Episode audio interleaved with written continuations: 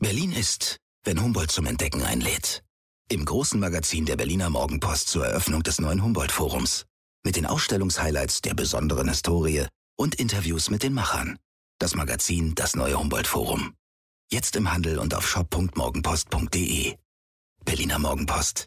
Das ist Berlin. Dass ich dir gratulieren möchte Mhm. zum 28. Hochzeitstag, weil ich nämlich vor wirklich genau 28 Jahren mit dir den Bund des Lebens eingegangen bin und das ja ganz viel mit Vertrauen zu tun hat. Ich, ich höre die Schweinegeigen im Hintergrund und André Rieu klimpert eine Weise, Ja, aber ich ich, habe den Champagner vergessen, den muss da naja. jetzt aber leider mal einen kleinen Tropfen Essig in den Champagner kippen, weil es war natürlich ein Resultat von Misstrauen.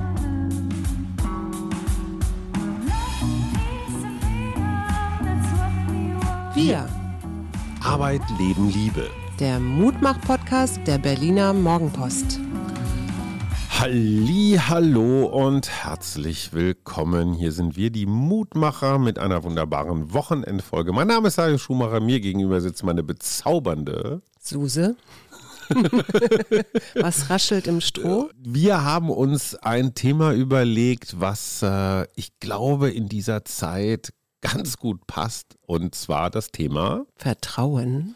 Vertrauen. Was fällt dir so als allererstes ein bei Vertrauen? Dass ich dir gratulieren möchte zum 28. Hochzeitstag, weil ich nämlich vor wirklich genau 28 Jahren mit dir den Bund des Lebens eingegangen bin, am 3.9.93. Und das ja ganz viel mit Vertrauen zu tun hat, weil äh, das ist ja so eine Entscheidung äh, in die Zukunft hinein, nicht zu wissen, ist das jetzt der richtige oder nicht Ja. und darauf zu vertrauen, dass sich das schon alles so zeigen wird und dass das alles richtig ist, was ich da tue. Ich, ich höre die Schweinegeigen im Hintergrund und André Rieu klimpert eine Weise, Ja, aber ich, habe den Champagner vergessen, den muss da naja. jetzt aber leider mal einen kleinen Tropfen Essig in den Champagner kippen, weil es war natürlich ein Resultat von Misstrauen. Weil ich kann mich noch erinnern, dass du sehr, sehr hanseatisch trocken gesagt hast, wenn ich schon ein Kind zur Welt bringe, dann will ich dich hier Nee, auch nee, nee, so habe ich das überhaupt nicht gesagt. das war, ich fasse das jetzt ein bisschen zusammen, aber du wolltest schon auch, ich sage mal, dieses formale Bündnis im, im Sinne von Sicherheit. Naja, du wolltest immer ein Kind, Ne, ich wurde dann schwanger und dann war ganz klar, dass ich dieses Kind nicht alleine erziehen will und das war ja mit der Grund, warum wir dann gesagt haben, wir gehen den Bund der Ehe ein. Ja, das ist schon völlig richtig, aber es war jetzt nicht nur Vertrauen, sondern vorher war auch so ein bisschen Misstrauen, Nein, aber so, wenn ich will ich nicht nicht- alleine bleiben. Ja, aber wenn ich nicht äh, Vertrauen gehabt hätte, dass das alles richtig ist, du weißt, ich wollte eigentlich nie ein Kind auf die Welt bringen. Ich Aber wollte gar nicht? Mutter werden. und dann gab es plötzlich diese Frage und da ist dann eben Vertrauen darin, dass das gut ist, dass, dass du ein guter Vater wirst und dass das für das Kind das Beste ist und dass ich mich da jetzt auf etwas einlasse, was ich eigentlich ja nie wollte. Ich wollte nie heiraten und ich wollte keine Kinder. Insofern war es schon tatsächlich ein bisschen so wie Kolumbus, der mit seiner Santa Maria, wie sie glaube ich hieß, einfach mal losfuhr im Vertrauen, ja, dass das gut wird mit der Familie oder dass man irgendwas findet, was zwar dann nicht Indien ist, aber was anderes. Ja, und was natürlich auch bedeutet, äh, in Krisenzeiten, und die hatten wir ja auch, In guten wie in schlechten in guten Zeiten. wie in schlechten ja. Zeiten, genau, da, da hängt natürlich auch viel Hoffnung drin, aber eben auch so dieses Vertrauen, dass sich schon wieder alles findet oder richtet oder ja, dass alles wieder gut wird. Ich finde, Vertrauen und Hoffnung sind so ein Paar. Ne? Ja. Also man vertraut eigentlich, also man kann, glaube ich, nicht vertrauen, wenn man hoffnungslos ist. Ne? Also würde ich jetzt mal so Mhm. vermuten. Ich habe ja in dieser Woche eine, ja, einen, einen Moderationsmarathon hingelegt. Zwei Kongresse, Montag, Dienstag Personalmanagement-Kongress, Donnerstag, Freitag Kommunikationskongress. Mhm. Aus ökonomischen Gründen sind die praktisch in dieser dichten Abfolge, weil dann muss man die Es Halle ist nicht auch ein, ein Anbieter, ne? einmal die Quadriga, die das organisiert Mhm. und die haben jetzt einmal das BCC, was wirklich ein toller, großer Raum ist, direkt am Alexanderplatz, kostet natürlich auch richtig Geld. Dann musst du es nur einmal bestuhlen und den Catering-Kram aufbauen, hast halt den Mittwoch als Umbaupause. Wor- Worauf ich hinaus wollte, ist, ich habe Mirjam Berle kennengelernt. Fragst du dich, Ja. wer ist das? Mirjam Berle, die Kindergeschichte passt ganz gut. Die hatte auch eine neun Monatsphase. Die war beim DFB Mediendirektorin und Mhm. hat jetzt am Ende Mai 2021, also vor drei Monaten, vier Monaten, hat sie gekündigt. Nach nur neun Monaten. Also der DFB, der Deutsche Fußballbund, Mhm. Ja, der klar. Inbegriff des, der Inbegriff des weißen Mannes, Ja. ähm, hat gesagt, oh komm, jetzt mal was, was Neues, was anderes, eine Frau von außen.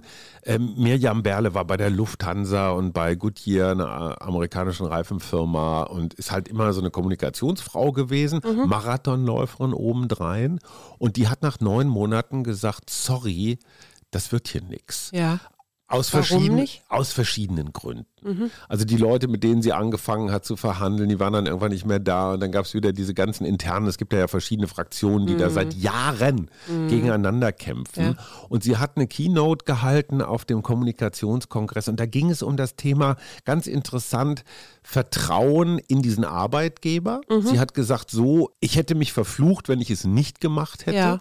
Und sie hat aber dann irgendwann nach einer gewissen Zeit auf ihr Bauchgefühl Mhm. vertraut und hat gesagt, also die hat noch keinen neuen Job. Ne? Mhm. Ist nicht so, dass die irgendwas anderes hatte. Sie hat darauf vertraut, dass ihr Bauchgefühl funktioniert und sie hat gekündigt ins Blaue rein. Mhm. Ja. Weil sie das, also sie hat nicht dieses, diese Abhängigkeit in, naja, in die feste Kohle und in die Organisation gehabt. Also sie hat nicht so sehr ihrem Arbeitgeber vertraut, sondern sich selbst plus das Selbstvertrauen, wenn ich jetzt keinen Job habe, dann wird das schon irgendwie so gut gehen. Ja. Und die Frau war wirklich, also sie war jetzt keine rhetorische Granate oder sowas, aber die Aber hat wahrscheinlich sehr authentisch. oder? extrem authentisch. Und es ist ja wirklich eine, ein spannendes Thema da, ne? Fußball und Frauen, Bibiana Steinhaus, Katja Kraus. So Frauen von außen versuchen, diese Männerbastion zu verändern. Hat jetzt nicht so viel mit Vertrauen zu tun. Aber Mirjam Berle stand da so in so einem, in so einem strahlend roten, in so einem Hosenanzug, so einer Kombination. Und du merktest, wie diese Authentizität, dieses Selbstvertrauen, ne, auch, und sie sagt, sie hat ganz viel vom Marathonlaufen über dieses Selbstvertrauen gelernt. Also Ja. wie weit reicht dein Vertrauen in deine körperlichen Kräfte? Wie ist das bei Kilometer 36? Wann solltest du dann auch auf deinen Körper hören und vielleicht mal aussteigen, wenn du irgendwie was hast? Ja. Das Thema Vertrauen kam dann nochmal. Wir hatten dann so eine Runde mit Wahlkampfexperten, mit vier Stück. Frank Staus, den wir schon im Podcast hatten, war auch dabei. Und da ging es dann auch darum, in diesen letzten drei Wochen zählt es nicht mehr, wer will die Steuern 2% erhöhen oder senken oder sowas, sondern am Ende, das was Frank auch bei uns gesagt hat, wem vertrauen die Wählerinnen und Wähler dieses Land an? Es ist letztendlich, du übergibst dieses Land ja für vier Jahre in die Hände eines Menschen. Ja. Und Angela Merkel, äh, und es ist ja wirklich irre, über 80 Prozent sagen, hat einen guten Job gemacht. Ich glaube, unterwegs war die Zustimmung mal geringer. Aber die war ja Meisterin darin, dieses Vertrauen, ich sag mal so, nicht zu enttäuschen. Ne? Da, da brennt nichts an.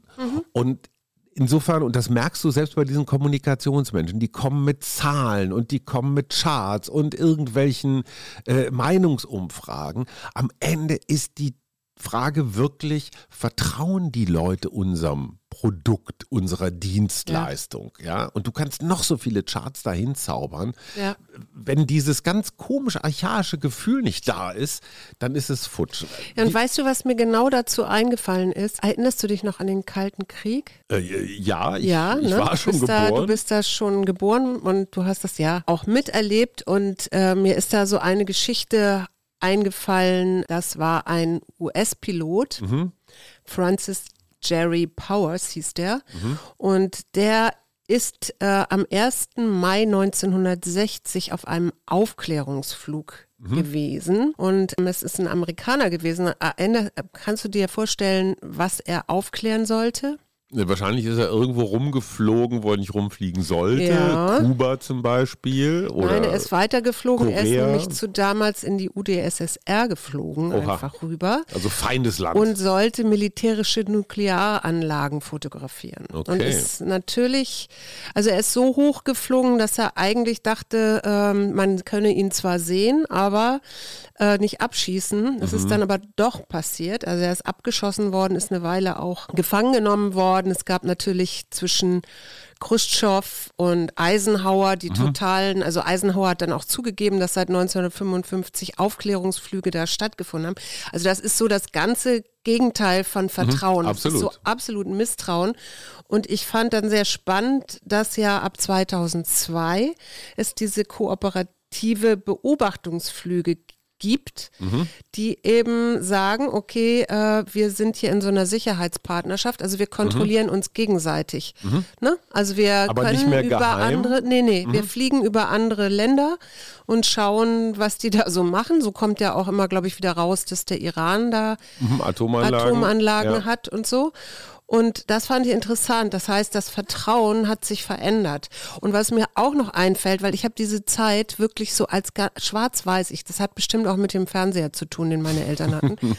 was mir dazu auch noch einfällt, ist, das ist ja auch die Zeit der RAF. Ne? Ja, klar. Also Naja, gut, das ist ein bisschen später als 1960, aber egal, es war die kalte Kriegszeit. Ja gut, aber die kalte Kriegszeit, die hat sich ja auch hingezogen bis Mhm. Ja, zum ja, klar. Fall der Mauer. Absolut. Und äh, die RAF hat auch erst 98, das wusste ich überhaupt nicht, sich äh, ihre Selbstauflösung erklärt. Ja, gut, es gab eine erste, zweite, dritte Generation. Ja, ja, schon klar. Aber Ja. es ist, also für mich ist diese Zeit immer so ganz düster und die hat eben auch ganz viel mit Misstrauen zu tun.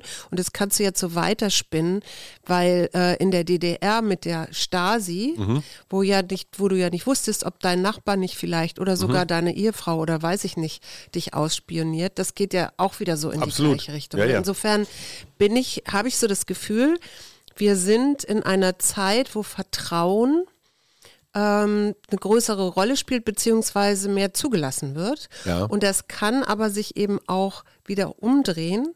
Ich habe neulich eine Geschichte gehört äh, von jemandem, der kriegte einen Anruf, da war so ein Microsoft-Mitarbeiter dran am Telefon. Und dann wurde diese Person aufgefordert, äh, also beziehungsweise ihr wurde erzählt, es gibt Sicherheitslücken, sie hat einen Trojaner auf dem Rechner und man könne das aber äh, mit so einer Sicherheitssoftware und so könne man das reparieren. Und sie ist zwar die ganze Zeit misstrauisch geworden, hat sich aber trotzdem darauf eingelassen. Und es gibt mittlerweile, also es ist ja klar, so müssen Firmen ja auch funktionieren, im Software, wo du von einem anderen Computer dann auf den Computer Zugriff Ja, ja, so Teamviewer, ne? so, sowas in der Genau. Art, genau. Und äh, da ist, ist es Gott sei Dank dann, sie hat das dann irgendwann kapiert und hat es dann auch Also beendet. es war kein Microsoft-Mitarbeiter. Es war kein Microsoft es war mit, ein, ein- Phishing. ja, ja, und es Angriff. ging auch um, äh, es ging einerseits um Phishing, also ähm, Passwörter. Passwörter Mhm. und sowas. Und andererseits wurde dann aber eben offiziell behauptet, okay, wir haben so eine Software, Mhm. damit wird das äh, Virus da runtergeholt und dazu musst du nur das und das zahlen und äh, dann ist alles wieder gut. Das ist ein wirklich gutes Beispiel, weil ich bin ja großer Kritiker oder Skeptiker, was das ganze Digitale angeht. Aber jetzt mal historisch gesehen, im Mittelalter, wie hast du bezahlt? Du hast bezahlt mit Geld, mit Ja. richtigem physischen Geld und das hieß ja nicht ohne Grund Goldstück oder Silberling. Das heißt, das Geldstück war tatsächlich so viel wert in Edelmetall, wie drauf stand. Ja, das ist natürlich eine ne hohe Form von Misstrauen. Konntest du jetzt natürlich auch wieder fälschen und da irgendwelche schweren Metalle mit so einer Hülle überziehen oder sowas. Ja. Wenn du dir überlegst, du gehst heute auf eine Amazon-Seite und bestellst meinetwegen ein Buch. Und du drückst auf einen Knopf, der heißt jetzt kaufen. Dann passiert Folgendes. Du autorisierst eine Software von deinem Konto oder deiner Kreditkarte oder weiß der Geier wo, Geld runterzuschlürfen, während auf der anderen Seite schon Menschen was einpacken und dir zuschicken. So ähnlich funktioniert PayPal ja auch. Völlig klar. Aber die andere Seite vertraut dir, beziehungsweise Amazon, dass das Geld kommt. Du vertraust, dass du die Ware kriegst Ja. dafür. Das hätte es im Mittelalter nie gegeben. Nee, nee. Du hättest den, den Wert tatsächlich in Edelmetall für das Schwein oder den Sack Weizen Ja gut, jetzt so hatte ich im. Mittelalter auch kein Internet, ne? Das Nein, ist ja- aber völlig klar. Aber wie viel Vertrauen brauchst du, um Mhm. andere völlig fremde Menschen oder wie gesagt eben einer technischen Einrichtung Mhm. Geld von deinem Konto zu schlürfen? Dieses Geld gibt es überhaupt nicht. Also jetzt nicht physisch als Ja. Gold, sondern einfach nur als Abmachung. Du hast eine Zahl auf deinem Konto, der hat dann eine andere Zahl auf seinem Konto. Das ist ein solches Maximum an Vertrauen. Das ist irre. Mhm. Deswegen gilt ja bei Amazon, Jeff Bezos hat, glaube ich, der Chef die, die Losung ausgegeben, wann immer die Kunden irgendwie misstrauisch werden, wenn irgendwas schief läuft, sofort kompensieren, also Mhm. sofort rückerstatten, rückabwickeln, damit auf gar keinen Fall Misstrauen aufkommt. Ja. Weil ohne dieses Vertrauen könntest du das Prinzip Amazon oder PayPal, könntest du komplett vergessen. Ja. Ja? das fällt mir übrigens ein, Demo äh, Demokratie, ne? die Vertrauensfrage stellen. Im Bundestag, ja. Im Bundestag, Ja. ne, Gerhard Schröder hat die, glaube ich, zweimal geschickt, Ja, ja, unter genau. anderem zu Afghanistan Ja. ne, und dem NATO-Bündnispartner. Ähm, und gleichzeitig dann die andere Geschichte ist das Misstrauen, Trauens, Votum. Misstrauensvotum. Genau. ja. Gut, also in der Politik haben wir es abgewickelt, in der Wirtschaft haben wir es abgewickelt, aber jetzt mal zu dir als Psychologin. Deine Klienten und überwiegend ja Klientinnen. Ja. Wie häufig ist das Thema Vertrauen, Misstrauen da mittelbar oder unmittelbar Thema? Also es kommt immer darauf an, wie man guckt. Ne? Also grundsätzlich ist Vertrauen die Basis von Coaching erstmal. Ne? Also die also wenn die müssen dir vertrauen. kein, ja, wenn die kein Vertrauen in meine Arbeit haben oder in mein Können oder so, dann kannst du das vergessen. So. Und gleichzeitig ist aber Vertrauen auch etwas, was immer wieder auftaucht. Da geht es dann um so ähm, Selbstvertrauen ne, zum Beispiel. Und äh, das Interessante ist ja, man könnte ja annehmen, das ist ein äh, Begriff, der in der Psychologie äh, eine Rolle spielt. Der hat aber ganz lange keine Rolle gespielt, weil das so ein alltagssprachlicher Begriff ist. Und es ist erst so in, ja, ich weiß nicht, so ab 93 oder so geht das dann geht das dann los, dass man sich mit Vertrauen beschäftigt. Ne?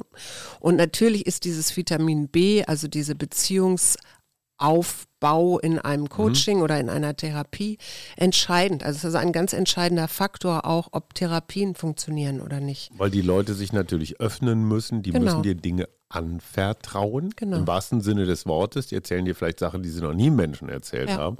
Die müssen sicher gehen, dass du die Klappe hältst und das nicht morgen auf Twitter irgendwo oder auf Instagram postest. Genau. Aber genau. Aber es ist eben auch, und das ist ja das Interessante, Vertrauen ist ja was Zukunftsbezogenes. Ne? Mhm. Äh, und gleichzeitig beruht das ja auch auf Erfahrungen, die du schon in der Vergangenheit gemacht hast. Also, Mhm. äh, was weiß ich, du hast zum Beispiel, äh, kann man sagen, dass viele Menschen äh, sehr vertrauensvoll sind mit ihrer eigenen Familie und ihrem Partner. Ne? Weil das ja auch gleichzeitig bedeutet, wenn ich da Vertrauen habe und entwickle, äh, bedeutet das auch für mich Sicherheit. Klar, Ne?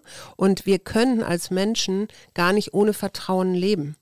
Also äh, wenn du dir vorstellst, was weiß ich, früher war das eine kleine Sippe und dann ist es ja größer geworden als ein Stamm und dann, was weiß ich, ein, eine Stadt und so, äh, da, da musstest du schon mit gewissem Vertrauen arbeiten, damit das überhaupt miteinander und untereinander äh, funktioniert. Und das Verrückte ist ja, dass Vertrauen auch was mit Wahrheit, also ne, es ist etwas vage, es ist un etwas unscharf und ähm, eingeschränkter Antizipierbarkeit der Praxis oder des Verhalten des anderen zu tun hat. Also du gehst in dieses, in die Reduktion von Komplexität auf eine Art, ja, und wirst dadurch aber natürlich auch, weil du verzichtest auf Kontrolle, verletzbarer. absolut, klar. Dazu kann ich gleich noch eine andere Geschichte beitragen. Es gibt eine Frau, Claudia Kessler, die hat eine, ja, so eine Initiative gegründet, die heißt Die Astronautin. Weil es sind ungefähr auf der ISS zum Beispiel, auf den Inter- internationalen Raumstationen, sind von zehn, die da oben rumspringen, sind neun Männer Ja. und nur eine Frau. Es war noch nie eine deutsche Frau im All. Ja. Und die hat mal so ein bisschen erzählt, was da oben im Weltraum eigentlich so los ist. Und die sagt zum Beispiel, Vertrauen von Astronauten Astronautinnen natürlich auch, muss grenzenlos sein. Erstens in deine Mitstreiter da oben, Ja. dass nicht einer, was weiß ich, rumschlammt, wenn der was repariert oder die Sauerstoffzufuhr regelt oder sowas. Ja, also jeder ist wirklich auf jeden angewiesen und das ist ungefähr so wie im U-Boot oder Ja. so. Und dann noch dieses auch sehr schwierige Vertrauen, dass die da unten auf der Bodenstation nicht irgendwie Party machen oder sich ein paar Joints reinziehen, während sie am Kontrollbildschirm sitzen oder so. Und die sagt, das ist so viel Vertrauensvorschuss. Das sind alles Wissenschaftler, das sind alles Brain-Menschen. Aber wenn die das Herz nicht haben, also fürs Vertrauen, und die sagt wiederum, es gibt kein Vertrauen in andere, wenn du kein Selbstvertrauen hast. Nur Menschen, die sich maximal auch selbst vertrauen, nicht größenwahnsinnig oder so, sondern die einfach so, wie sagt man, gesundes Selbstvertrauen haben. Ja. Nur die können auch anderen vertrauen. Ja. Das heißt, jemand mit einem schwach ausgeprägten Selbstvertrauen würde Ja. nie da oben Sinn machen. Und jetzt bist du bei einem äh, sehr interessanten Punkt, weil entwicklungspsychologisch, ähm, Erikson hat sich damit das erste Mal beschäftigt, äh, ist diese frühkindliche Mutter-Kind-Beziehung auch eine Grundlage für die Herausbildung von Urvertrauen. Ne? Also das ist so die, die, die, die erste, die erste Begegnung. Und das kann äh, natürlich, das fängt schon im, im Mutterleib an. Also wie die Mutter mit im Gedenken an das zukünftige Kindchen ähm, aktiv ist, ne? Oder in welchem Zustand die Mutter selber ist. Und ähm, das ist immer auch Grundlage von Persönlichkeitsentwicklung. Also Urvertrauen versus Urmisstrauen. Und das entsteht eben äh, frühkindlich durch Versagungen oder Drohungen oder eben auch dem Erleben von Unzulängen, Unzuverlässigkeit. Kannst du dieses Urvertrauen, was da ja aus einer ganz frühen Phase, vielleicht noch aus dem Mutterleib kommt, kannst du das als erwachsener Mensch, wenn du irgendwie 20, 30, 40 Jahre später feststellst, da fehlt mir was, kann man das reparieren oder nachträglich hochfahren? Also wie gesagt, das ist auch immer mal wieder ein Thema bei mir im Coaching. Und ich bin der festen Überzeugung, also das, was ich so weiß und, und, und auch sehe, dass man das durchaus ähm, verstärken kann. Äh, ob man es so komplett, ich sage es jetzt tatsächlich mal heilen kann, äh, das weiß ich nicht. Ich könnte mir aber vorstellen, oder ich sehe das auch, und ich kann es selber sogar an mir selber sagen, ähm, dass es, dass du irgendwann an so einen Punkt kommst, oder ich jedenfalls an so einen Punkt war, wo ich wusste, ich kann vielleicht anderen Leuten nicht vertrauen. Bei mir ist das, glaube ich, manchmal auch Naivität gewesen in der Vergangenheit, aber ich kann mir vertrauen. Und dieser Gedanke, und ich kann verstehen, dass das Leben unsicher ist. Und dieses Leben mit Unsicherheit, Corona war ja jetzt auch, oder ist ja War auch wieder so ein Beispiel, Test, ja. ähm, dieses Leben in Unsicherheit, aber auch mit diesem Gefühl, ich kann mir vertrauen, es koste, was es wolle. Ich werde immer an meiner Seite sein und ich werde immer äh, bei mir sein. Ähm, das hat mich auf jeden Fall enorm gestärkt und ich würde sagen, es gibt verschiedene ähm, Möglichkeiten und das mache ich dann halt ja auch beim Coaching, äh, dieses, dieses Vertrauen in sich selber zu stärken. Ähm, würdest du sagen, dass du von, von zu Hause aus, von Mutter, Vater, Umfeld mit einem großen Urvertrauen ausgestattet bist? Ja, also ich äh, würde schon sagen, dass ich dieses, ähm, wenn es denn so eine Mutter, frühkindliche Mutter-Kind-Beziehung, also nee, nicht gibt, sondern die gibt es natürlich, dass meine Mutter schon sehr, ähm, dass ich schon eine sehr enge Beziehung zu meiner Mutter hatte. Also da, da es war nicht die Sorge, dass ich die irgendwie, dass die mich verlässt oder dass ich. Also ne? eher größer als ich, kleiner. ja, ich glaube tatsächlich, dass ich das von zu Hause mitgekriegt habe.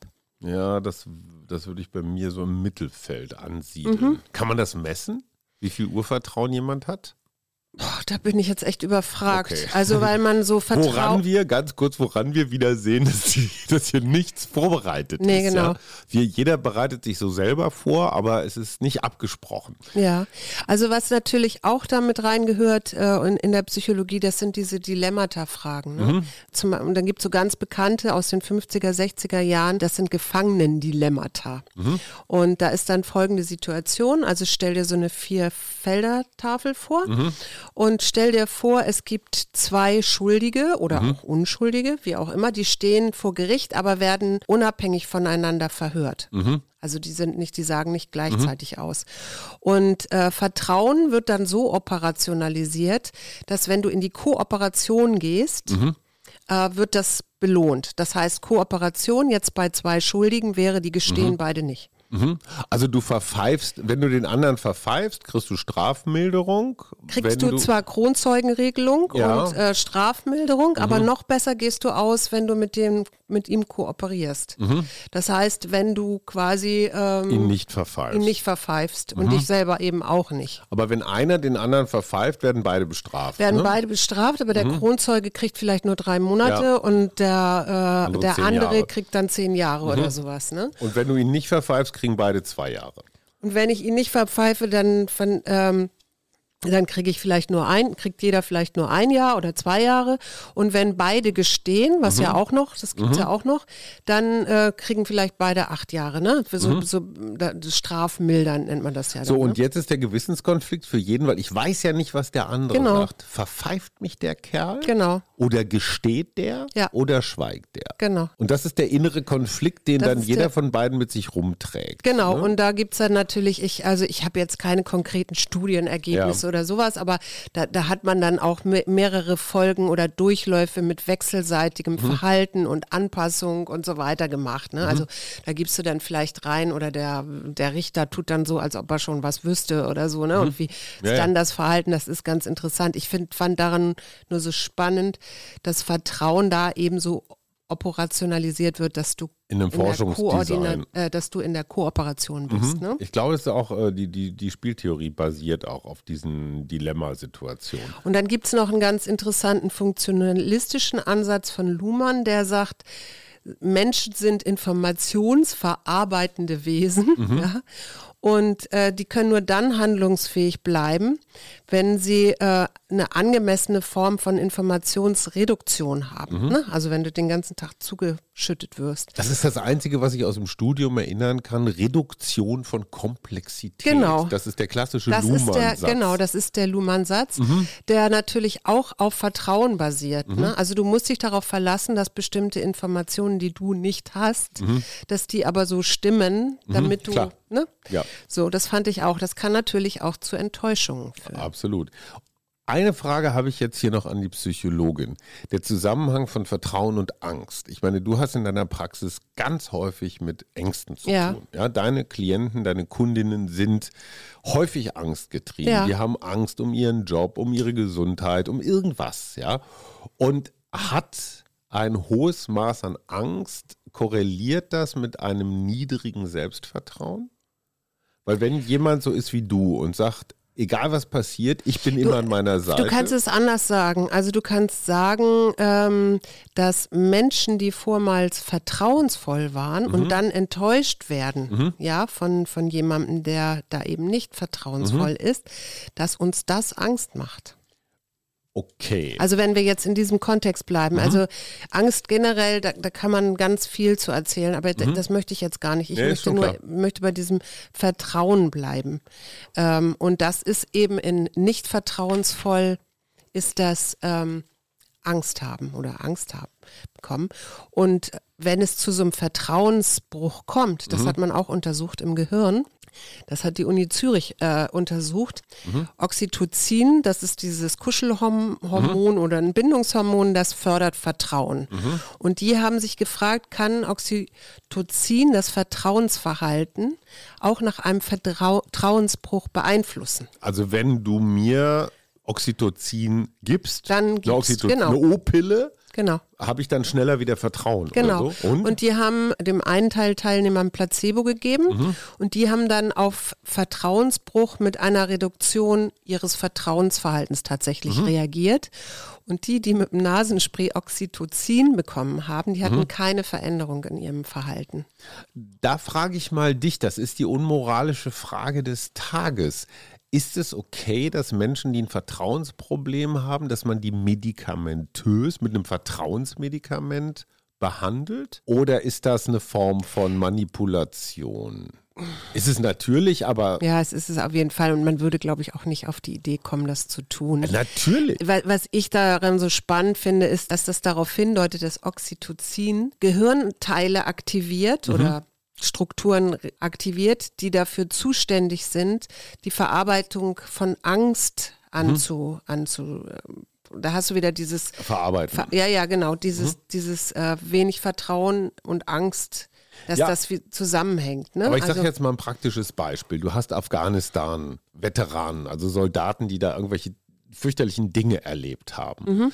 Deren Vertrauenserosion ist wahrscheinlich groß. Die vertrauen vielleicht nicht mehr ihrem Staat oder ihrer Armee oder sich mhm. selbst oder so. Die mit einem O-Nasenspray zu behandeln, mhm. fände ich ehrlich gesagt moralisch, ethisch mhm. vertretbar. Ja. Ich gestehe, ich habe, äh, mag sein, dass es sowas gibt oder dass es solche, solche mhm. Ideen dazu gibt. Ich finde ja grundsätzlich alles, was hilft, hat recht. Das Irre ist ja wieder, Vertrauen ist eigentlich auch nur ein bi biochemischer Vorgang. Ne? Mhm. Also so ein Spiel der Hormone. Mhm. Schon irre. Ja. War mir jetzt nicht so klar. Und es ist natürlich auch teilweise genetisch. Mhm. Ja, logisch, klar. Ich habe noch zwei Sachen, die ich, äh, ich habe noch was sehr, sehr Positives. Ja. Es gibt eine Langzeitstudie, die wird zum Medienvertrauen Oh. Die wird am ja. Institut für Publizistik der Johannes Gutenberg Universität in Mainz und mhm. am Institut für Sozialwissenschaften der Heinrich Heine Universität in Düsseldorf durchgeführt. Mhm. Und das schon seit 2008. Also die haben schon mhm. viele Durchläufe Langzeit. gemacht. Mhm. Und was ich besonders fand und was mich sehr gefreut hat, das Vertrauen in die Medien mhm. ist am Ende der, des Jahres 2020, also mhm. des Corona-Jahres, gestiegen das Spannende daran ist, dass wenn es um wirklich wichtige Dinge geht, also wie Umweltprobleme und Gesundheitsgefahren und solche Dinge mhm. und auch politische Skandale, mhm. dann kann man den Medien vertrauen, haben 56 Prozent gesagt. Das ist jetzt nicht überwältigend. Nein, es ist nicht überwältigend, aber, aber in den Vorjahren lag dieser Wert äh, zwischen 41 und 44 Prozent. Uh, okay, dann ist es ein ordentlicher Zuwachs. Und 2015, und da habe ich mich gefragt, ob das mit der Flüchtlingskrise oder so zu tun hat, da sogar nur bei 28 Prozent. Prozent. Okay, also von 28 auf 41, das ist schon mal eine das ordentliche. Das ist doch schon ganz gut, also oder? Von, von unten aus gesehen eine 50-prozentige Verbesserung. Und nur 16 Prozent der Deutschen haben 2020 gesagt, man könne den Medien eher nicht oder überhaupt nicht vertrauen. Gut, aber die gibt es immer. Die gibt es immer. Und was noch viel spannender war, die, die extrem kritisch bis feindselig mhm. auf die etablierten Medien blicken. Da waren es nur noch 11 Prozent, die Aussage bejahten, dass Medien systematisch belügen. Ja. In den Jahren davor noch äh, gab es noch eine Zustimmung zwischen 13 und 19 Prozent. Mhm. Also 2020 waren es nur noch 11 Prozent. Ja. Also dieser Lügenpressevorwurf, den man ja hier durch die mhm. Querdenker immer wieder hört, der ist zurückgegangen. Und das finde ich, finde ich echt sehr interessant, weil wird ja so medial gar nicht verkauft. Naja gut, du kannst ja schlecht über dich selber sagen, hey, wir sind total vertrauenswürdig. Nee, ich habe da, auch. Ich hab mhm. da auch noch eine Frage für dich, weil es gibt ein so ein Kooperationsspiel, auch aus der Spieltheorie, so ein bisschen wie das Gefangenendilemma. Ja. Ich bekomme 10 Euro, ich habe 10 Euro und muss dir was abgeben. Mhm. Und ich habe nur einen Versuch. Ich kann dir natürlich, kann fair sein und gebe dir 5 Euro ab, so halbe halbe. Ähm, ich kann dir aber auch nur 10 Cent mhm. anbieten. Du entscheidest dann, nehme ich das an? Also ja. besser 10 Cent als gar nichts.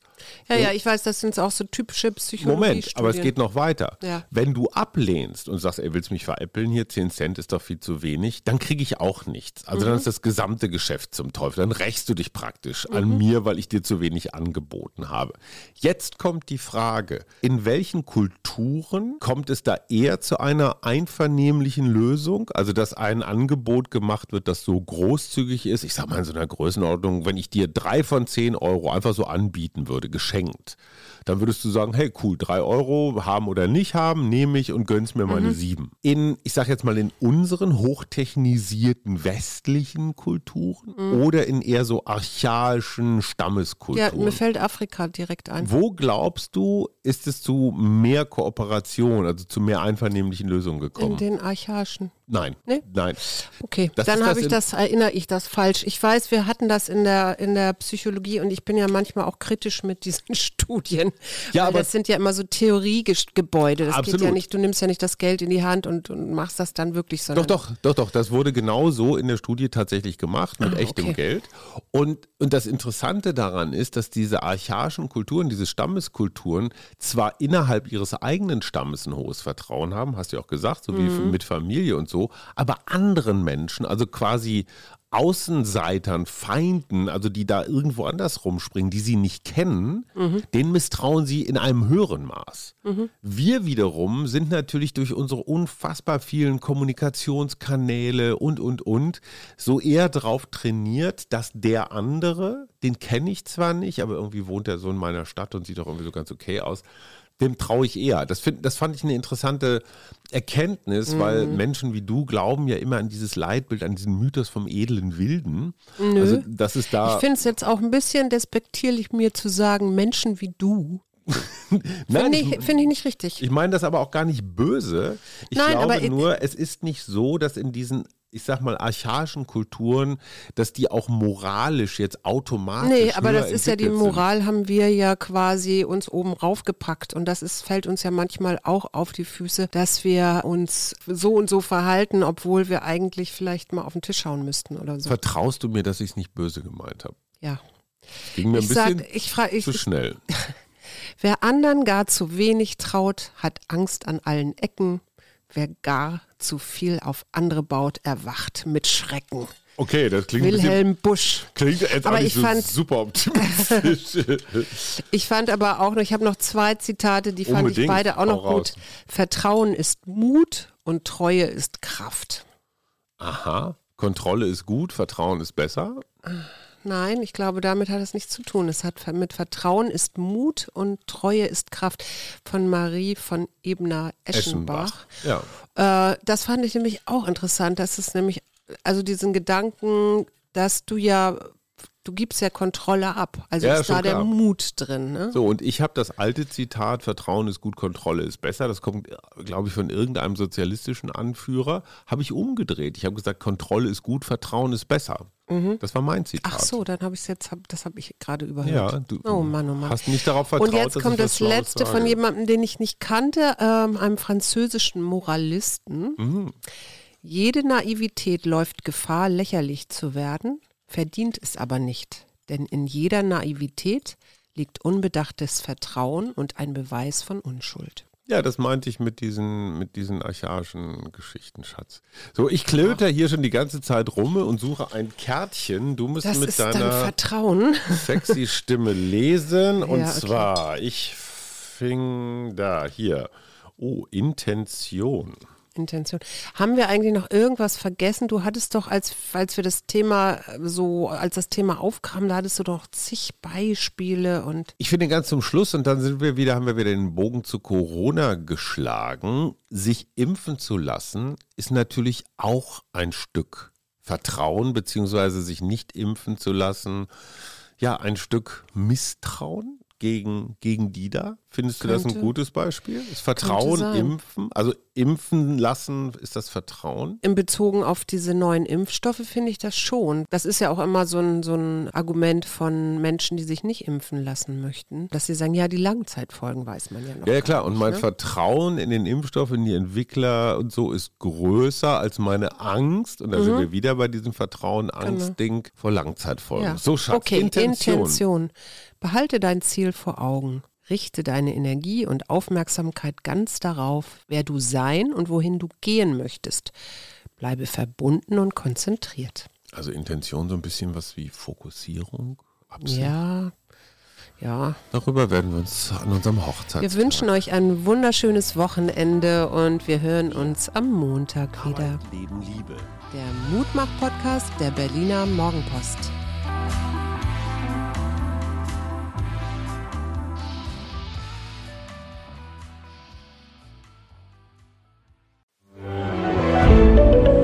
Ein Podcast von Funke.